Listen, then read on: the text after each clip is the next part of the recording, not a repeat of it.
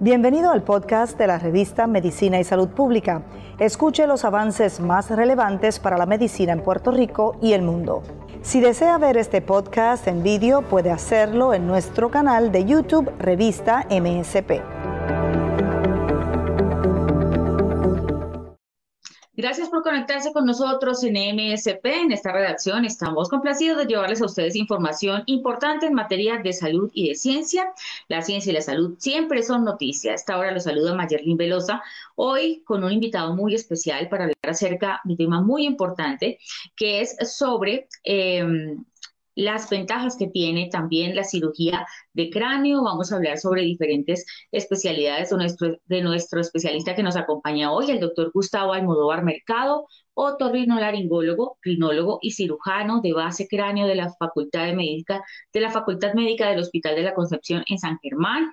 Entre otras cosas, también tiene certificado por la American Board de Otolaryngology tiene doble especialidad en rinología y cirugía endoscópica de base de cráneo. Realiza cirugía endoscópica nasal mínimamente invasiva guiada por neuronavegación. En adición a cirugía cosmética nasal o rinoplastia. Ofrece también tratamientos para sinusitis crónica, alergias nasales, tumores de la pituitaria, pólipos nasales, tumores de cavidad nasal y base de cráneo. Entonces, justamente lo tenemos aquí. Vamos a darle la bienvenida para hablar sobre los distintos temas. Doctor, bienvenido. Buenas tardes, Mayerlin. Gracias, gracias por la invitación. Muy bien, doctor. Bueno, vamos a concentrarnos justamente en la cirugía endoscópica de base de cráneo. Vamos a darle un poco a la gente como conocimiento de qué consiste la cirugía.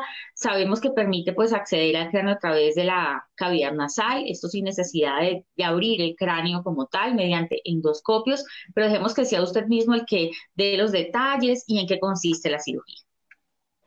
Sí, pues comenzaste con muy buena explicación, ¿verdad?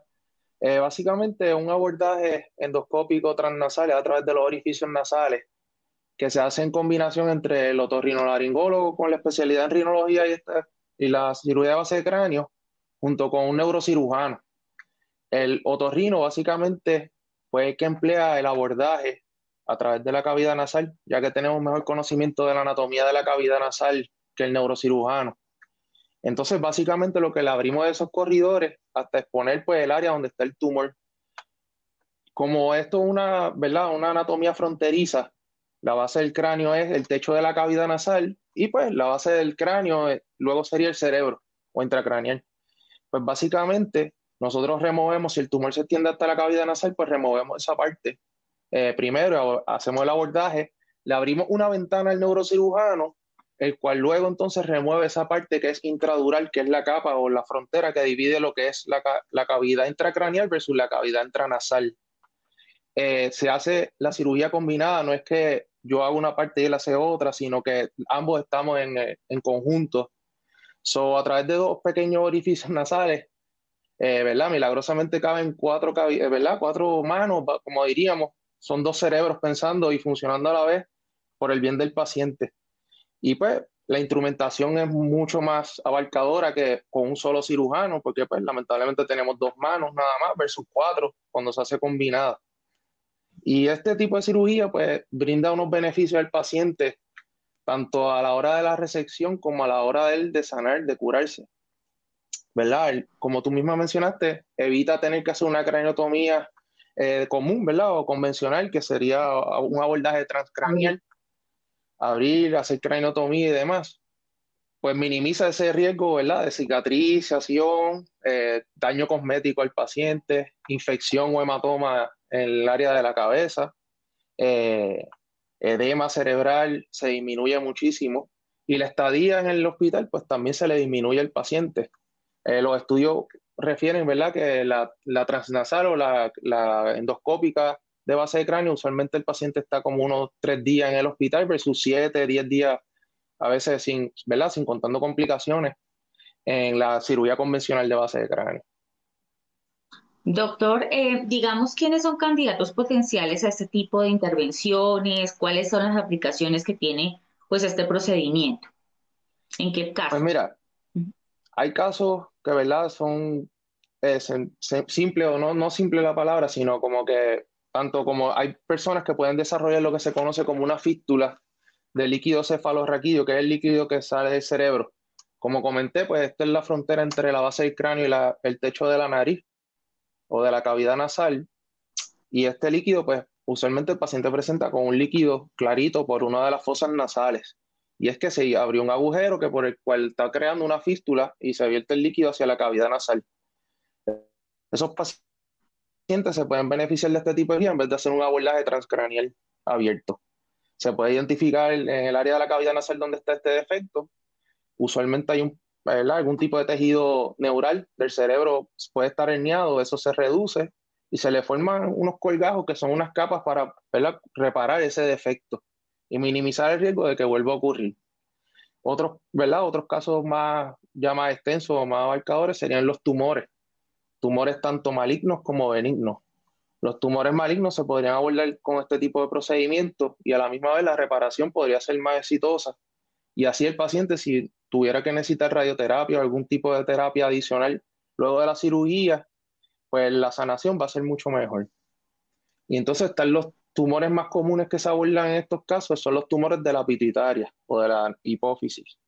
Y estos, pues, la inmensa mayoría son benignos. Son pacientes con problemas de algún disturbio hormonal que van a presentar usualmente eh, problemas endocrinológicos, ya sea de hormona de crecimiento, alteración en los niveles de cortisol eh, y o de prolactina, son los más comunes. Y hay veces que presentan problemas de los campos visuales, ya que la pituitaria está en, eh, por debajo, justo debajo de lo que se llama el quiasma óptico, que es donde se unen los dos nervios ópticos. Y esto pues les limita los campos visuales a los pacientes. Hay veces que este es el primer síntoma que ellos presentan. Eh, y pues esos son básicamente los, los, tumores principales que se abordan a través de la, de la fosa craneal anterior, ¿verdad? Porque ¿verdad? La, base, la base del cráneo tiene diferentes cavidades, está en la anterior, la media y la posterior. Y lógicamente, pues estamos hablando de la transnasal. Eh, y básicamente, pues eso por... Perfecto. Doctor, este, este tipo de intervenciones puede tener algunos inconvenientes, digamos, eh, riesgos o hay, digamos, factores que ustedes tienen en cuenta. Sí, eh, riesgos, ¿verdad? Están los riesgos de los más comunes y más fáciles de evitar son los, los riesgos transnasales, ¿verdad? Los, los intranasales, como cicatrización que obstruya, entonces el paciente desarrolle algún tipo de sinusitis operatoria porque se tapan los drenajes de, los, de las cavidades paranasales donde podría ocurrir la sinusitis. Eh, sangrado, eh, epistaxis, que son hemorragias nasales porque se queda alguna arteria y se abulsa o luego se ¿verdad? causa alguna laceración o abrasión. Es usualmente intraoperatorio y se puede reparar o correr en el momento. Eh, puede haber algún tipo de pérdida de olfato, porque al ser el abordaje transnasal hay veces que los tumores están en esa área del olfato y pues el paciente puede presentar con algún tipo de disminución de olfato. Eh, no ha demostrado ¿verdad? que sea eh, peor en los pacientes que se operan transnasal versus los que se operan transcranial, porque estas neuronas que controlan el olfato también se abulsan o se pueden lastimar en los abordajes transcraniales, de igual manera que los intranasales. Eh, problemas de, de, ¿verdad? de laceración de la carótida. Hay veces que los tumores invaden o, o, abrazan la carótida, que es la arteria que lleva la sangre del corazón al cerebro, la arteria principal, vamos a ponerlo así. Eh, y hay veces que hay que ¿verdad? abordar este tumor lo más agresivo posible y lamentablemente la carótida se lacera y hay pacientes que pueden llegar a tener algún tipo de, de déficit neurológico porque pues parte de su cerebro pierde la perfusión. Usualmente se puede correr en el momento, especialmente si hay una eh, eh, unidad endovascular que pueda hacer algún tipo de reparo de la carótida y se puede implantar también técnicas en la misma cirugía que evitan que la laceración eh, ¿verdad? pase a un mayor, a un mayor riesgo. Ah, ok, se pueden hacer dentro de la misma cirugía, pueden ocurrir también esos, esas intervenciones adicionales. Ok. Doctor, hablando de, la, hablando de la planificación o el abordaje que ustedes hacen de acuerdo a cada caso, cómo, localizan la lesión, digamos, ese diagnóstico y la preparación de un paciente que se va a someter a ese procedimiento, ¿cómo es? Pues mira, primero, ¿verdad? Todo empieza con una buena evaluación en la oficina eh, y un buen eh, workup que llamamos, básicamente con estudios de imágenes. En el Hospital de la Concepción, pues gracias al hospital y a la facilidad contamos con un MRI sumamente avanzado, con una tecnología 3 Tesla, que es el estudio ¿verdad? ideal para evaluar estos tipos de tumores eh, de la base del cráneo. Para la estructura ósea, de igual manera, es importante obtener algún tipo de CT scan eh, de alta resolución con unos cortes específicos que también en el Hospital de la Concepción pues tenemos esa tecnología. Y uno hace una reconstrucción uniendo esas dos imágenes como una fusión y en la hora de la cirugía se utiliza un instrumento o una herramienta que es sumamente importante y en el Hospital de la Concepción también lo tenemos, que es el uso del neuronavegador. Ese instrumento lo que hace es que fusiona y hace una reconstrucción de estos estudios. El paciente se lo acomoda durante la cirugía una serie de instrumentos y electro, eh, ¿verdad? Que uno puede entonces traiciar el tumor y dirigir la cirugía hacia donde está el tumor o la lesión. Y si, ¿verdad? Identificando dónde es que está la lesión junto con la imagen y el paciente. No es que reemplaza el cirujano, no es, no es un GPS, ¿verdad? Porque mucha gente dice, ah, eso es como un GPS, pero la realidad es que no es algo en vivo, sino es algo que aún así los, los neurocirujanos y el, y el otorrino o el rinólogo tienen que tener conocimiento absoluto de la, de la anatomía, del abordaje, de la técnica, porque no es algo que va a ir reemplazando, sino que da como cierto grado de, de reassurance. Doctor, ¿y cómo se prepara el paciente antes de, de una intervención de este tipo? ¿Debe eh, tener algo? Sí. Eh, mira, eh, siempre es bueno que tenga una evaluación de un oftalmólogo para evaluar lo que comenté de los campos visuales. Un endocrinólogo también siempre es bueno tener una evaluación preoperatoria para prepararlo, porque pues hay que tener buena medida de esos niveles hormonales. y siempre pues, evaluación por un internista. todos estos servicios pues los tenemos en el Hospital La Concepción al momento, entonces se facilita esto, la evaluación preoperatoria. En cuanto al día de la cirugía, hay veces que este procedimiento requiere de una punción lumbar, que usualmente lo hace el neurocirujano, para colocar un drenaje lumbar. Eso ya es más bien en el momento de la cirugía, ya el paciente posiblemente está anestesiado.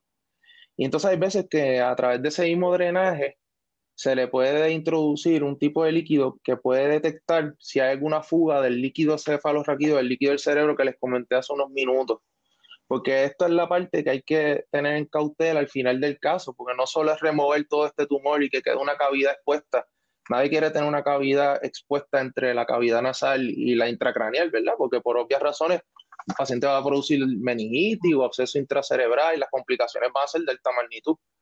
So, uno quiere que esa reconstrucción de esa base del cráneo al final del caso quede lo más sellada posible y que no haya ningún tipo de liqueo este, esta tinción lo que hace es que le da un color como amarillo fluorescente que uno la puede identificar durante el procedimiento al final y así pues da cierto grado de, ¿verdad? de, que, de seguridad de que el, está sellado por completo la reconstrucción.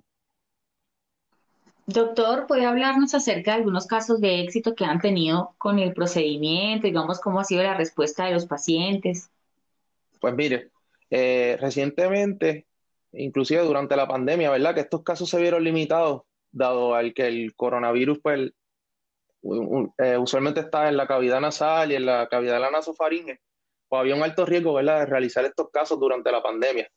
Tuvimos el caso de una fémina eh, joven, 42 eh, años, que tenía un tumor canceroso de las células olfatorias, mejor conocido como un, neuroblastoma olfatorio o estesioneuroblastoma. Son diferentes términos que se refieren a lo mismo. Eso está alojado en la base del cráneo anterior, justo donde están las células olfatorias. Ella presenta con esta masa que le estaba creciendo, causando la obstrucción nasal por varios meses, hasta un año. Y pensaba pues que lo más común que uno piensa cuando tiene obstrucción nasal pues sinusitis, con pólipo, alergia, etcétera. Cuando pues en esta serie de, evaluación médica, lo que cual comenté que es muy importante, pues nos dimos, se percató, nos percatamos que había una lesión. Eh, se pudo reparar, se pudo hacer una resección completa, identificando, ¿verdad? En el Hospital de la Concepción eh, se hizo un abordaje transnasal entre este servidor y el neurocirujano y básicamente, ¿verdad? Se pudo resecar completo el tumor.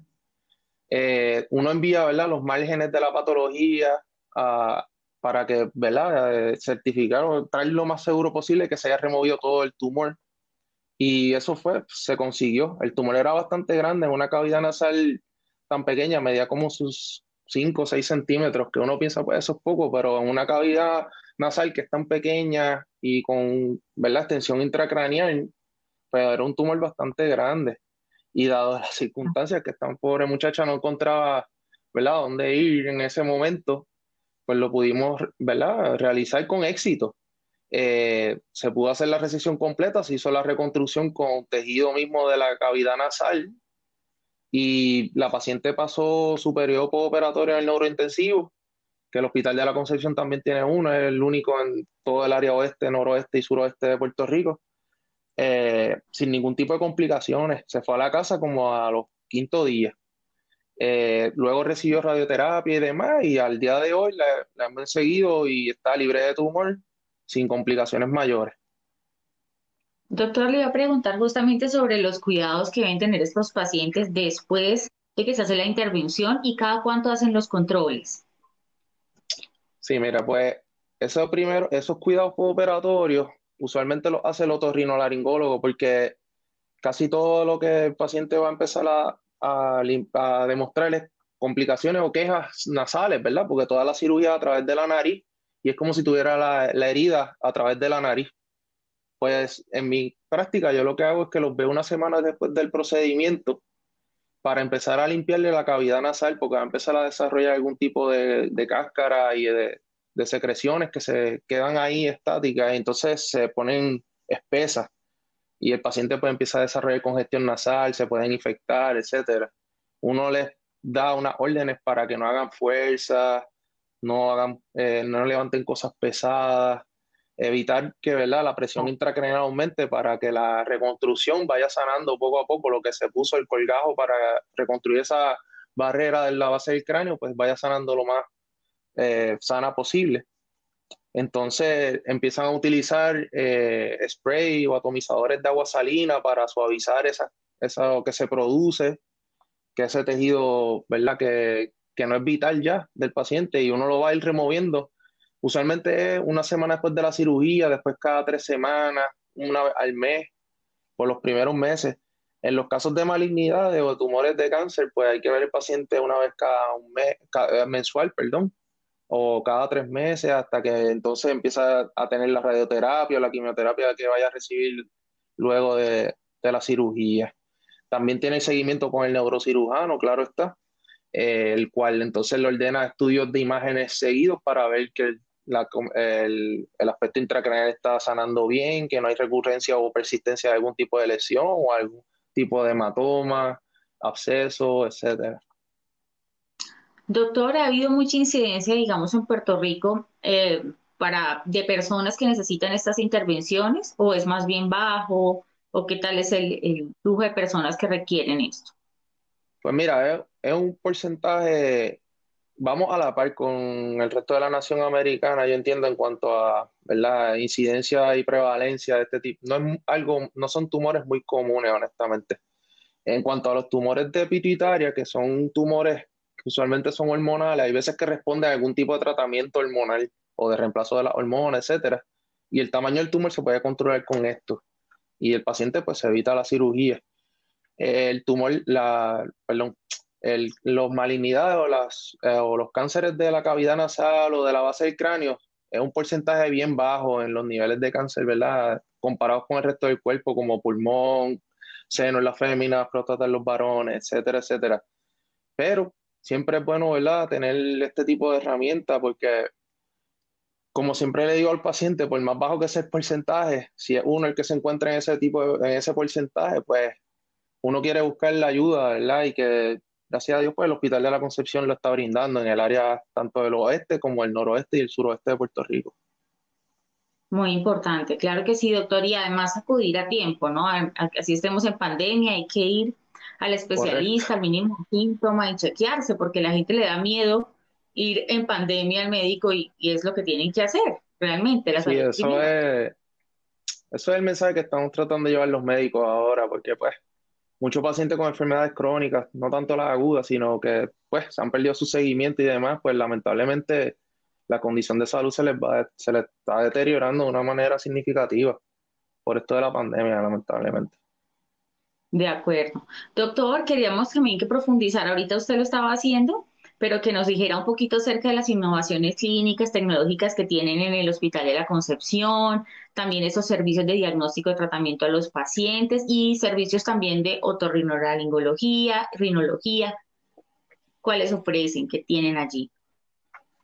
Sí, pues mire, eh, como mencioné, ¿verdad? Una de las, herramientas más innovadoras que hay en este campo, pues la utilización del neuronavegador, que ya entré en un breve detalle de cómo funcionaba en adición a esto, pues la instrumentación endoscópica que tenemos en el hospital, pues es una de alta calidad y de las más innovadoras.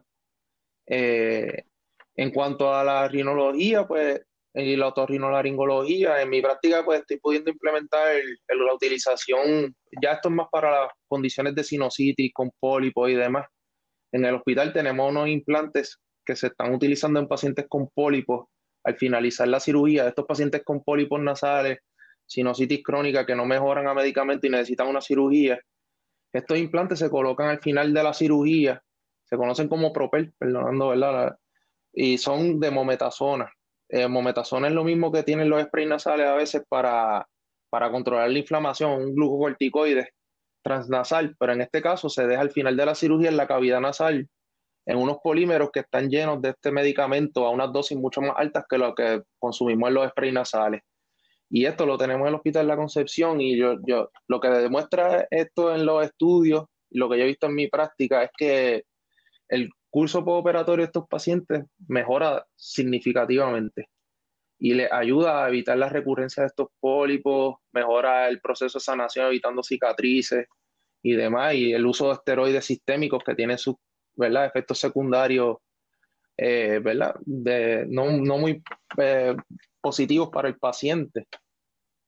Eh, como mencioné ahorita, pues en el Hospital de la Concepción también tenemos el MRI último modelo, CT scan último modelo y con una tecnología que posiblemente no la hay en otras partes de, de Puerto Rico.